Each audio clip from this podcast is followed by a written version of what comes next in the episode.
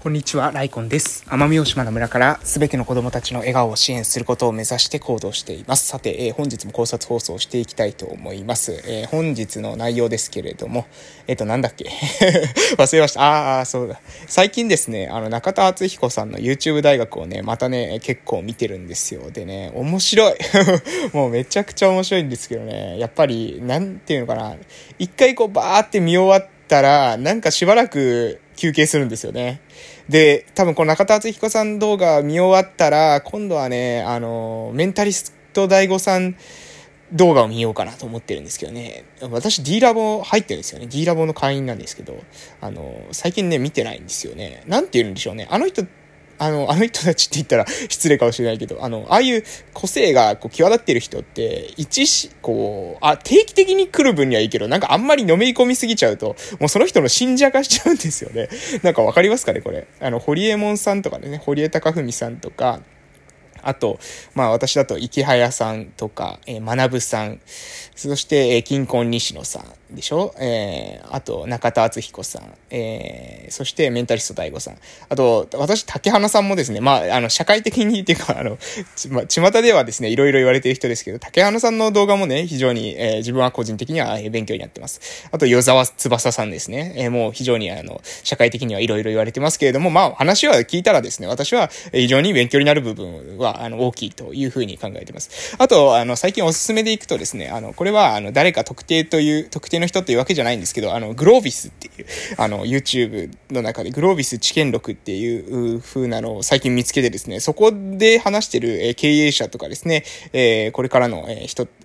これからの考え方みたいなのも非常に面白い。えー、もう一つ、あの、もう一つ言っていいですか、え、もう一つはですね、あの、ふるさとチョイスっていう、あの、ふるさと納税のポータルサイトっていうんですかね、ふるさと納税をしやすくするような、そういった、あの、ふるさとチョイスっていう、えーサイトがあるんですけど、そこの、えー、同じグループ、えー、が、え、トランストバンク、トラストバンクっていう会社なのかな？わかりませんが、トラストバンクアカデミアっていう、え、のを立ち上げてます。で、えこれもね、あの、面白いんですよ。トラストバンクアカデミアの動画もね、非常に面白い。えー、ここら辺知らないんじゃないですかね。グロービスとか、えー、トラストバンクアカデミアとか、あともう一つ、あごめんなさい、もう一つ出すと、えっ、ー、と、木下さん、木下ひとしさんかな？木下タイムズっていう、えー、狂犬っていう風に、言われている、地方創生では狂犬と、地方創生業界では狂犬と、言われてる人みたいなんですけど、この人のもね、面白いんですよ。あ、あとちきりんさん。やばい。いろいろ、いろんな人が、えー、いるので、いっぱい出しちゃうんですけど、まあこういった人ってね、なんか、私の中では、えっと、もうその人だけってなっちゃうと、結構やばいっていうか、なんていうのかな、まあ、ある意味、やっぱこう、信者を作るだけのその思想が強いんですよね。思想が強いので、えー、その人だけがもうこの人が神みたいな感じになっちゃうと、もう、うん、その人の、うん、中で自分の可能性っていうのも、まあ、その人と、あの、合致してる部分もありますけど、やはり自分っていうのはオリジナルな存在なので、完全にね、その人とマッチするわけじゃないんですよ。なので、えー、誰かだけを盲信するっていうのはね、私は微妙かなと思ってます。なので、私はこう、まあ、いろんな、うん、ところに、の情報を、まあ、ちょいちょいつまみ食いするみたいな感じで、で、自分の中で、うん、自分の頭でね、考えて、だから私はそのライフコンセプトっていうこと話してますけど、このライフコンセプトっていうのはじゃあ、今のそのホリエモンさんとか大悟さんとか、えー、誰かが言った考えではないわけですよね。私の、まあ、考えです。あれ、その価値観、多様性と問題解決の価値観ですよというのも、これもまた私の、えー、自分の答えなわけです。で、えこの、これを、えー、何ですかね、その、自分の価値観、自分の方向性っていうものが一つバシッと決まったら、あとは、え、手段なわけですよ。要するに、目指していく方向性さえ決まったら、あとは、どういったカードを持っているかってことが重要で、で、そのカードっていうのは情報であって、えー、行動であるということです。で、情報はじゃあどこから得るのかっていう時に先ほど言いました、まあ、いろんな人の私名前出しましたけれども、そういったところが情報を収集して、そして、えー、行動につなげていくってことをしてるわけです。まあ、ここまでは今まで話してですね、もうこの本題からずれまくってるんですけど、今日何の話したかったのかというと、えー、中田敦彦さんのですね、えー、動画の中の、あの、夢を叶える像の、えー、YouTube の動画があるんですよね。で、それがね、すごく面白いということで、もう本当に、あの、面白い内容だったんで、えー、そのことについてですね、話させていただきたいなと思います。皆さんですね、夢を叶える像、えー、見たことありますかね？昔私がそう、ほんと中学校ぐらいの時に一度ドラマ化されたんじゃないかなと思いますが、えー、なんていうあの、段ボールっぽい色の表紙に、えー、黒いですね、こうなんですか、手書きみたいな、えー、像がこう横になって、えー、るような、えー、ガネーシャっていうんですかね、インドの神様だと思いますけれども、えー、その、夢を叶える像、えー、の話まあ、どういう風にして人は成功するのか。うん、まあ、主人公成功したい成功したいと言いながら、えー、ガレンシャっていう、その、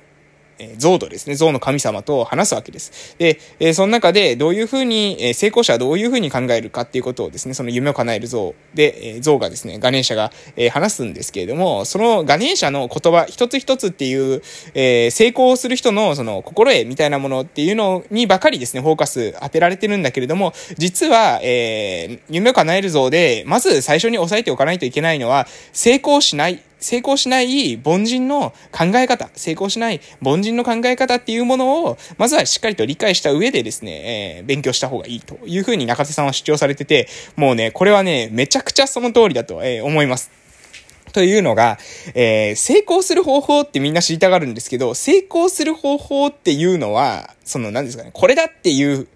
ところ、その具体的な話をするっていうのはこれ非常に難しいわけなんです。あの、本質的な部分はあると思いますよ。本質的な、その、どういったことをする。あの、まあ、行動して継続して改善するのが大事です。こう、こういったことぐらいは言えると思うんですけれども、じゃあ具体的に何をすればいいのか、これって儲かりますか？これってうまくいきますか？そういった風なことを言われても、それはですね、わからないわけなんですね。それが分かっていたら、えー、誰も苦労しないわけですけども、みんな分かってないわけです。みんな分かってないから、え困ってるわけなんですね。なので、この成功するノウハウよりも、むしろですね、失敗する人の特徴で、えこの失敗する人の特徴っていうものを、にもし自分が、あの、含まれているのであれば、えっ、ー、と、成功する方法以前にですね、まずその失敗する特徴を修正した方がいいだろうというふうに考えられるわけです。で、えー、中田さんの動画の中でですね、その、えー、失敗する人の特徴っていうのをね、えー、鉄の凡人っていう言葉でですね、え、表してるんですけど、これがね、まあ非常に面白いんですけど、その鉄の凡人の特徴をですね、3つあるというふうに言ってます。で、え、1つ目がですね、えー、近道を探す。うん、先ほども言いましたけども、近道、何か裏技、自分のですね、人生を劇的に、えー、良くさせてく、良くしてくれるような、そういった特効薬、何かこれを、これをすればもううまくいく、そういうノウハウみたいなものを、求めている。魔法の、えー、杖を求めているということですね。えー、近道、近道が欲し、を知りたがるということです。そして二つ目、二つ目はですね、えー、地道なアドバイスを、え絶対にやらない。これも先ほども言いましたけれども、近道、魔法の杖っていうのを欲しがるんですけれども、その魔法の杖じゃなくてですね、その近道を聞きに行って、く、例えば成功をしている人たちに、えー、近道を聞きに行くと、その人たちっていうのはですね、えー、地道なですね、アドバイスを往々にして言うわけですよね。あの、なんですかね、あの、例えば借り入れをして、あの、FX で大きくレバレッジをかけて、あの、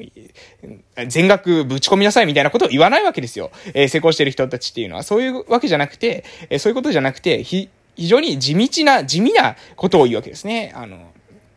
で、まあ、例えば、あの、えー、夢を叶える像の中だと、えー、靴を磨きなはれとかですね、えー、トイレ掃除しなはれみたいな感じで、こういったことを言われるわけですよ。で、こういった時に、えーっていうね、地味やなーって思うわけですよ。靴を磨くとか、え、トイレ掃除する？みたいな、それ？みたいな、それで成功するの？え、なんで？みたいな感じで思うわけですね。え、そうなんです。これ、そういうふうに思ってしまうので、地道な努力をですね、しないんです。で、本当に地道な努力をしないなと、私はこれ、私はもう本当にそう思います。だから、えっ、ー、と、私この音声配信を、えー、もう多分ど、どれくらい？900本ぐらい撮ってるんじゃないかなと思いますけど、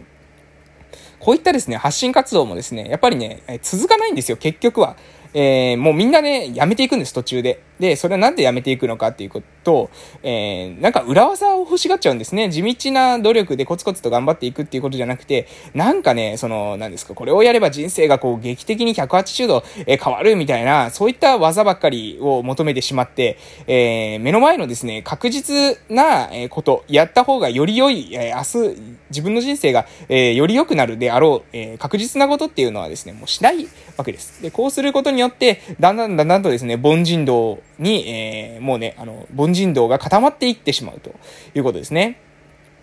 そして、えー、三つ目ですけれども、三つ目はですね、えー、やらない言い訳をするっていう、あの、これが、あの、鉄の凡人の三つの特徴みたいです。えー、やらない言い訳をする。そしてそのやらない言い訳をするときだけ、あの、やたら雄弁になるというふうに、え書かれてて、まあ本当にね、これ面白いなと、え言います、え感じました。えもう一度言いますね。成功しない、え凡人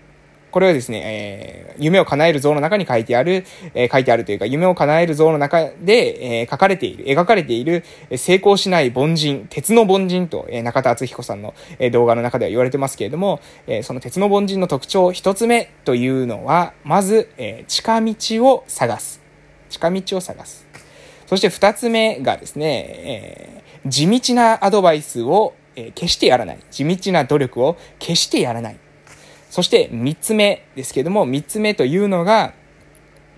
えー、3つ目が、言い訳をするですね。言い訳をすると。え近道を探し始めていて、地道な努力をせず、そしてそれの言い訳をする。こういう風にやっていけば、もう、あの、凡人道まっしぐらとえいうことですね。私は凡人というのを決してですね、そんなんですかね、うん、何者かにならなければいけない、お金持ちにならなければいけない、そういう風に言うつもりはありません。けれども、え皆さんがですね、なんていうかな、人生をこういう風にしていきたい、ああいう風にしていきたいっていう時に、え同じような、その時に、その時に、えあなたの成功の定義というものが決まるわけですよね。私の人生こういう風にしていきたい、私のの人生こういう風にしていきたい。それでいいわけです。それが達成できるっていうことが成功者なわけですから。周りから認められるような、周りからね、羨ましがれるような成功者にならなくても大丈夫です。そうじゃなくて、あなたが自分の人生、こうなったら成功だという風に考えた時にね、自分のそのライフコンセプト、自分の人生のテーマ、これを、これに基づいて、あ、こうやったら成功だっていう風に思った時に、考えてみてください。あなたはじゃあこの3つのですね、この凡人の特徴っていうものを、収めてませんかと。うまくいかない人の特徴を抑えていませんかと。まず自分が、えー、こういった方向性で人生、えー、歩んでいきたいと考えたのにもかかわらず近道を探す。そして地道なアドバイスを聞かない。そして、えー、言い訳をしている。これではですね、まあ自分の人生もね、まあ、うん、あの、うまくいかないでしょうね、という話でございました。それではですね、お時間ですので、え終わらせていただきたいと思います。えまた聞きに来てください。それでは、え良い夜をお過ごしください。失礼しました。